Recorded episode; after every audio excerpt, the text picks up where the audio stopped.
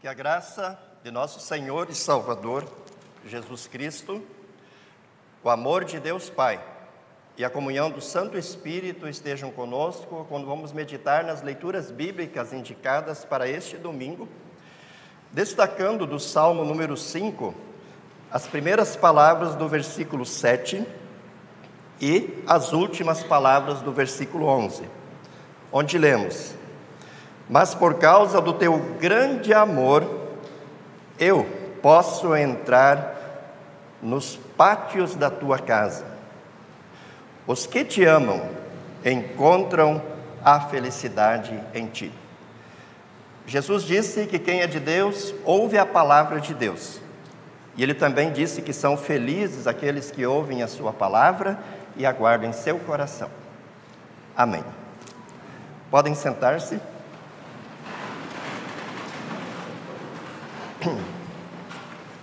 Amados irmãos e irmãs que nos acompanham pela internet, queridos visitantes que nos dão a alegria e a honra de estarem conosco neste dia,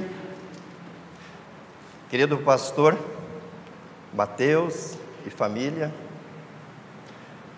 querida congregação Concórdia de Moema, São Paulo, mas hoje de uma forma muito especial, querido pastor Alaor Guides dos Santos, que vai receber nesse culto o honroso título de pastor emérito. Se nós fôssemos para a rua agora fazermos uma pesquisa, fazendo uma pergunta: Você acha que Deus ama o mundo? Qual vocês acham que seria a resposta da grande maioria das pessoas? Sim, Podem fazer esse teste. A maioria das pessoas vai dizer sim, Deus ama o mundo. Inclusive, algumas vão citar lá João 3,16, que diz: Porque Deus amou o mundo de tal maneira que deu seu Filho unigênito, para que todo aquele que nele crê não pereça, mas tenha vida eterna. E se nós fizéssemos uma segunda pergunta, e você acredita que Deus ama você? Aí eu tenho certeza que um grande grupo que teria dito sim na primeira pergunta ia dizer: Olha, tenho dúvidas. Tenho minhas dúvidas se Deus de fato me ama. E provavelmente as pessoas iam dizer: Tenho dúvidas porque eu sou um pecador, porque eu fiz coisas horríveis, deixei de fazer coisas boas, porque eu não mereço, talvez, o amor de Deus. Veja, é muito fácil as pessoas dizerem que Deus ama o mundo. Mas, por outro lado, é muito difícil as pessoas acreditarem que Deus ama a elas. No texto que eu destaquei aqui do Salmo número 5, nós vemos primeiramente o salmista falando dele, mas por causa do teu grande amor, eu posso entrar nos teus pátios. E no versículo 7, ele fala no plural, ele usa a terceira pessoa do plural. Os que te amam encontram a felicidade em ti. Então eu queria meditar um pouco com vocês hoje neste tema, a mais linda história de amor, exatamente levando em consideração isso. Será que o amor de Deus é para todos? Ou será que o amor de Deus é primeiramente para mim, para você, para cada pessoa, para cada indivíduo. Convido você agora para fazer um passeio pelas Escrituras Sagradas nessa reflexão. Gênesis capítulo 1 relata a criação de todas as coisas. E Deus criou tudo do nada, sem matéria-prima, fazendo uso apenas do poder da Sua palavra. Por exemplo, Deus disse: haja luz e houve luz. Deus disse: produza a terra ervas e relvas que deem semente segundo a sua espécie, e a terra passou a produzir ervas e relvas que deram semente segundo a sua espécie. Mas no sexto dia, quando Deus criou o ser humano, ele disse consigo mesmo, um conselho dentro da Trindade: façamos o homem a nossa imagem e semelhança. E aí nós encontramos no relato bíblico que Deus fez um boneco do pó da terra e Deus soprou nas suas narinas o fôlego de vida. Percebe que Deus, além de dizer que criaria o ser humano à sua imagem e semelhança, Deus assopra nas suas narinas o fôlego de vida. Somente o ser humano foi criado assim.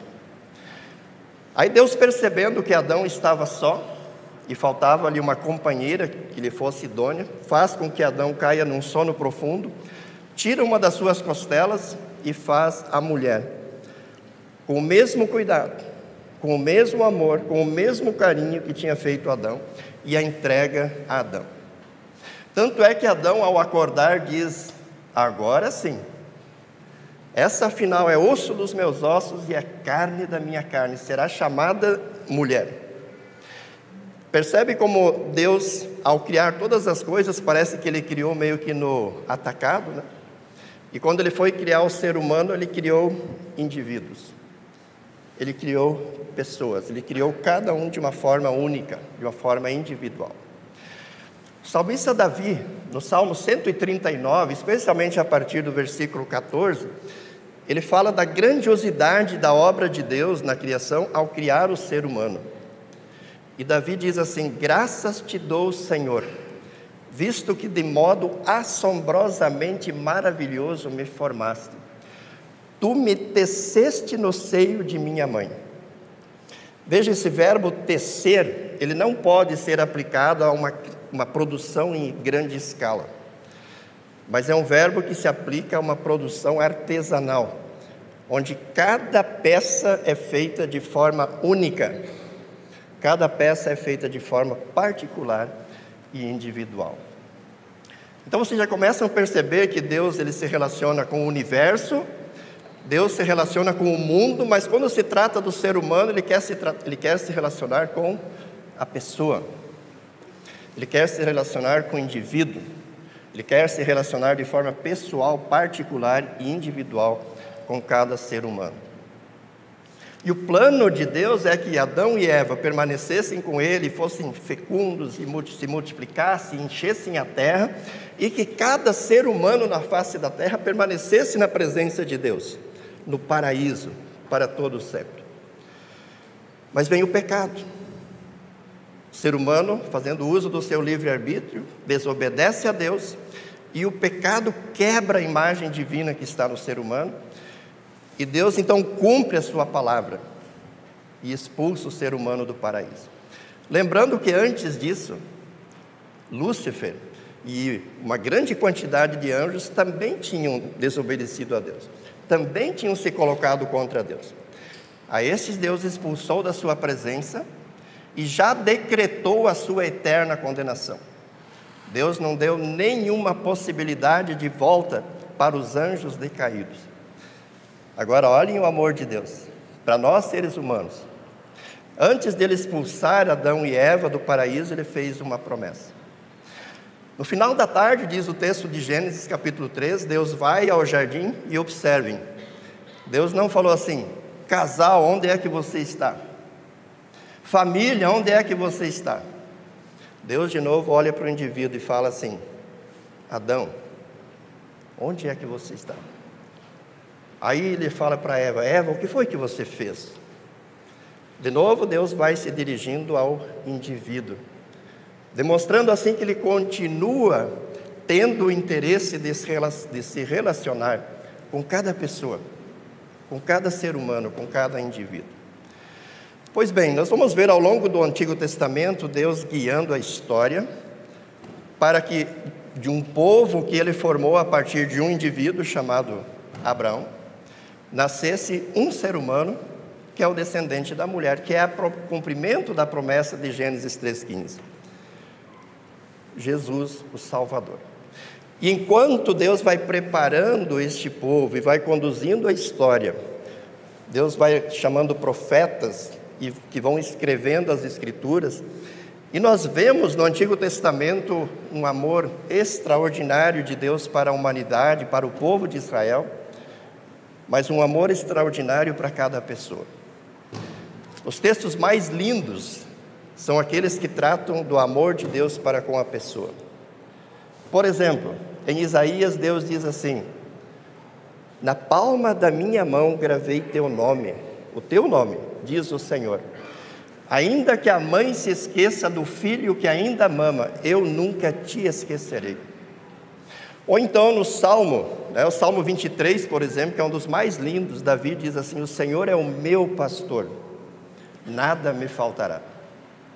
Ainda que eu ande pelo vale da sombra da morte, não terei medo, porque tu estás comigo. E no final ele diz: Certamente que a bondade e a misericórdia do Senhor me seguirão todos os dias da minha vida, e habitarei na casa do Senhor para todo sempre. Então vocês percebem que Deus continua se relacionando com o indivíduo e cuidando do indivíduo, mas ao mesmo tempo cuidando do seu povo, cuidando da sua nação, cuidando do mundo.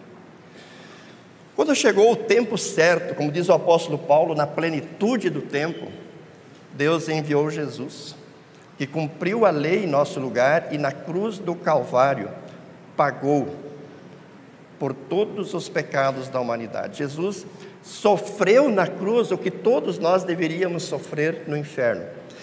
E segundo o relato de João, a última frase de Jesus na cruz foi: Está consumado. Está pronta, está completa, a salvação. Então veja, irmãos, naquele momento Deus poderia, através de um decreto, ter estabelecido a salvação de todas as pessoas. Todos foram é, é, substituídos por Jesus na morte. Jesus conquistou o perdão para todos, e portanto Deus poderia ter decretada a salvação de todos, do alto da cruz do Calvário. Mas olha como é lindo o amor de Deus. Ele respeita cada indivíduo, ele respeita a individualidade. E ele decide entregar essa salvação que Jesus conquistou para todos, para cada um, de forma pessoal, particular, pela fé. Ele diz agora: quem crer e for batizado será salvo. É como se Deus colocasse essa salvação que Jesus conquistou para todos num pacote bem bonito, com um laço, e oferecesse para cada um: é para ti, é para ti, é para ti. E quem recebe pela fé tem o perdão, tem a salvação, tem aquilo que Jesus conquistou. Agora, aquele que não quiser, rejeita e não tem não tem o perdão e a salvação. Observe de novo como Deus foca a pessoa, como Deus foca o indivíduo, como Deus ama todo mundo, mas Ele ama primeiramente e acima de tudo cada pessoa, cada ser humano. Ele ama a mim e ama você. Uma das passagens mais lindas das Escrituras está em Apocalipse, capítulo 3, versículo 20 onde Jesus diz: Eis que estou à porta e bato. Se alguém ouvir a minha voz, entrarei em sua casa e cearei com ele e ele comigo. Veja, Jesus quer ter uma relação com a minha família.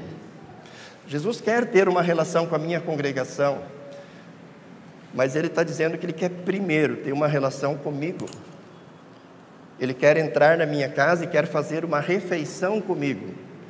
Ele quer ter um relacionamento de pai para filho, de irmão para irmão, comigo, com você, com cada indivíduo. Para que esse presente de Deus possa ser entregue para cada indivíduo, que Deus deixou a sua igreja aqui no mundo.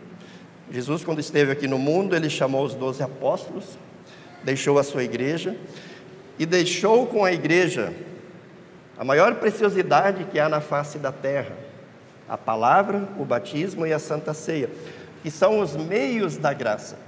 São os meios pelos quais aquilo que Jesus conquistou para todos é oferecido para cada um, para cada pessoa, para cada indivíduo. E é interessante na igreja, irmãos, nós estamos aqui talvez em duas centenas de pessoas, e nós participamos de cultos com muitas pessoas, mas também aqui no culto corporativo, Deus se relaciona com indivíduos. Quando o pastor hoje anunciou o perdão dos pecados, não foi no atacado, ele, ele, ele anunciou o perdão para mim, para você, para cada pessoa. Quando nós batizamos pessoas, eu já tive o privilégio de batizar oito pessoas numa cerimônia só. E eu não disse assim, eu vos batizo em nome do Pai. Para cada um foi dito: Eu te batizo. Em nome do Pai, do Filho e do Espírito Santo. E assim cada um é colocado em comunhão com a Trindade. Cada um é enxertado na Trindade, sendo Jesus a videira e cada ramo, através do batismo, é enxertado nessa videira. Mesmo na Santa Ceia, que é a comunhão do altar, nós estamos todos recebendo o corpo e o sangue de Jesus. Mas Jesus diz para cada um: toma e come, isto é o meu corpo. Toma e bebe, isto é o meu sangue que é dado e derramado por ti. Então vocês percebem que a igreja, embora nós sejamos um, é, é, um grande grupo, né, nós, nós formamos uma grande comunhão, Jesus se relaciona com este corpo que é a igreja, mas Jesus se relaciona com cada pessoa, com cada indivíduo. Então, quando há 85 anos atrás Deus olhou para essa região aqui de Moema e decidiu plantar uma congregação aqui, é porque Ele estava pensando em você. Ele estava pensando em todos aqueles que já fizeram parte dessa linda história, muitos já estão na igreja triunfante, mas Ele estava pensando em você, e Ele está pensando em cada pessoa que Ele vai trazer para esta comunhão no futuro, na história que Ele ainda vai continuar escrevendo. E quando Deus colocou aqui o ofício pastoral, é porque Deus, por meio do pastor, queria tocar em você. Ele queria, através do batismo, colocar água na, na cabeça dos indivíduos e trazer esses indivíduos para junto de si. Ele queria, através das mãos do pastor, oferecer o perdão dos pecados para cada indivíduo. Ele queria, através do pastor, entregar o corpo e o sangue de Jesus para cada indivíduo, para perdoar os pecados e fortalecer a fé.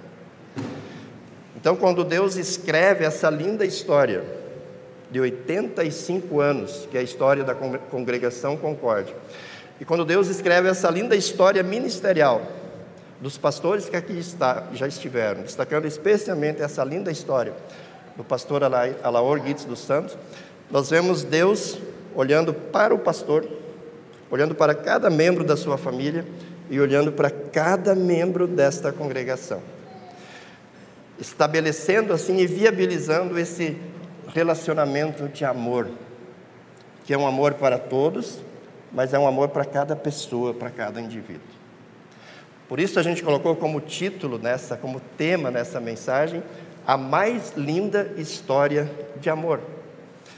Porque não é um amor genérico, não é um amor é, que, que, é, que é apenas filosófico, mas é um amor concreto. É um amor de um Deus que, quando poderia ter decretado a nossa condenação lá no Gênesis, não decretou. Que quando poderia, no momento do nosso nascimento, já ter decretado a nossa condenação, não decretou que poderia decretar a nossa condenação na hora da nossa morte e não quer fazer isso, mas decidiu entregar o seu filho, seu único filho, para sofrer o que cada um de nós mereceria sofrer. O Deus que decidiu estar conosco, comigo, com você, e que bate através da Sua palavra, que bate através do batismo, que bate através da Santa Ceia, esperando que nós ouçamos a Sua voz, para que Ele possa entrar e fazer uma refeição conosco e ter essa vida é, de comunhão, de, de, de, relacionamento próximo e íntimo com cada um de nós. É, uma, é a mais linda história de amor, porque é a história da ação de Deus em nós e por meio de nós, resgatando vidas, resgatando a vida de cada um de nós, colocando-nos em comunhão com Ele e conduzindo-nos pelo caminho da fé para a vida eterna. Por isso, queridos irmãos, que hoje nós cantamos, nós enaltecemos o nome do Senhor, nós glorificamos o nome do Senhor, pelo seu grande amor pela comunidade Concórdia, pela congregação Concórdia, mas acima de tudo, pelo seu grande amor por você, por mim, por cada um de nós. Por isso, queridos irmãos, se eu posso fazer um pedido agora nessa parte final dessa mensagem, é que você, não se afaste da comunhão deste Deus, nem para a direita nem para a esquerda. Por motivo nenhum deste mundo, não se afaste desse caminho. Porque vai chegar um momento, irmãos, que você estará no contexto em que estava o apóstolo Paulo, na leitura da epístola. Ele estava no final da sua carreira. E ele agora, de novo, parece que ele está meio sozinho. Ele está dizendo assim: Olha, eu completei a carreira. Eu combati o bom combate. E sei o que está me esperando lá na frente. Você, querido irmão, você veio sozinho ao mundo. E você veio nu ao mundo. E sozinho, e não levando nada, você vai voltar. E assim como Deus colocou você aqui neste mundo, lá na eternidade, o desejo de Deus é receber você com Ele no céu. Você não pode esquecer que essa sua vida está passando e ela vai terminar. E ao terminar a sua vida, haverá apenas dois destinos: o céu, se você crê em Jesus, ou o inferno, se você não crer em Jesus. Você estará na eternidade com Deus e com todos os salvos no céu, ou com o inimigo maligno e com todos os condenados no inferno. A oferta de Deus é para você hoje dizendo: Eu quero você comigo. Eu quero que você caminhe comigo. Eu quero que você confie em mim. E eu vou ser fiel a você. E vou dar para você a vida eterna. Queridos irmãos, na minha caminhada pastoral, ministerial, já acompanhei muitas e muitas pessoas no leito de morte. Nos últimos 12 anos do meu ministério na diretoria nacional, tenho acompanhado pastores no leito de morte. Já vi várias pessoas falecendo. Já conversei com várias pessoas uma hora, duas horas antes da sua morte. E a gente percebe ali no leito de morte que todas as coisas perdem o valor. Naquele momento, no momento da morte, todas as coisas ficam para trás. Só resta uma coisa: o relacionamento da pessoa com Jesus. Aquela que crê em Jesus, a gente percebe que ela parte com esperança. Agora, aquela que não crê em Jesus, ela parte no desespero, na desesperança. Então, que você permaneça firme nessa palavra, para que no momento da sua partida você possa ver Jesus do outro lado do vale escuro, sombrio da morte, dizendo: Venha, bendito de meu Pai. Tome posse do reino que está preparado desde a fundação do mundo. E isso Jesus preparou para você. E isso Jesus garante para você. Confia e permaneça com Jesus até o final, e Ele promete, dizendo: Ser fiel até a morte e dar-te-ei a coroa da vida eterna. Você entende por que Jesus colocou essa igreja aqui? Você entende por que Jesus colocou pastores? Você entende qual é a importância do ministério pastoral? Você entende agora o que significa essa linda história de 85 anos dessa comunidade e essa linda caminhada ministerial do pastor Alaor? Sejamos gratos a Deus, sejamos agradecidos e permaneçamos fiéis nesta fé e tenhamos a certeza absoluta que Deus estará conosco em toda a nossa caminhada aqui neste mundo.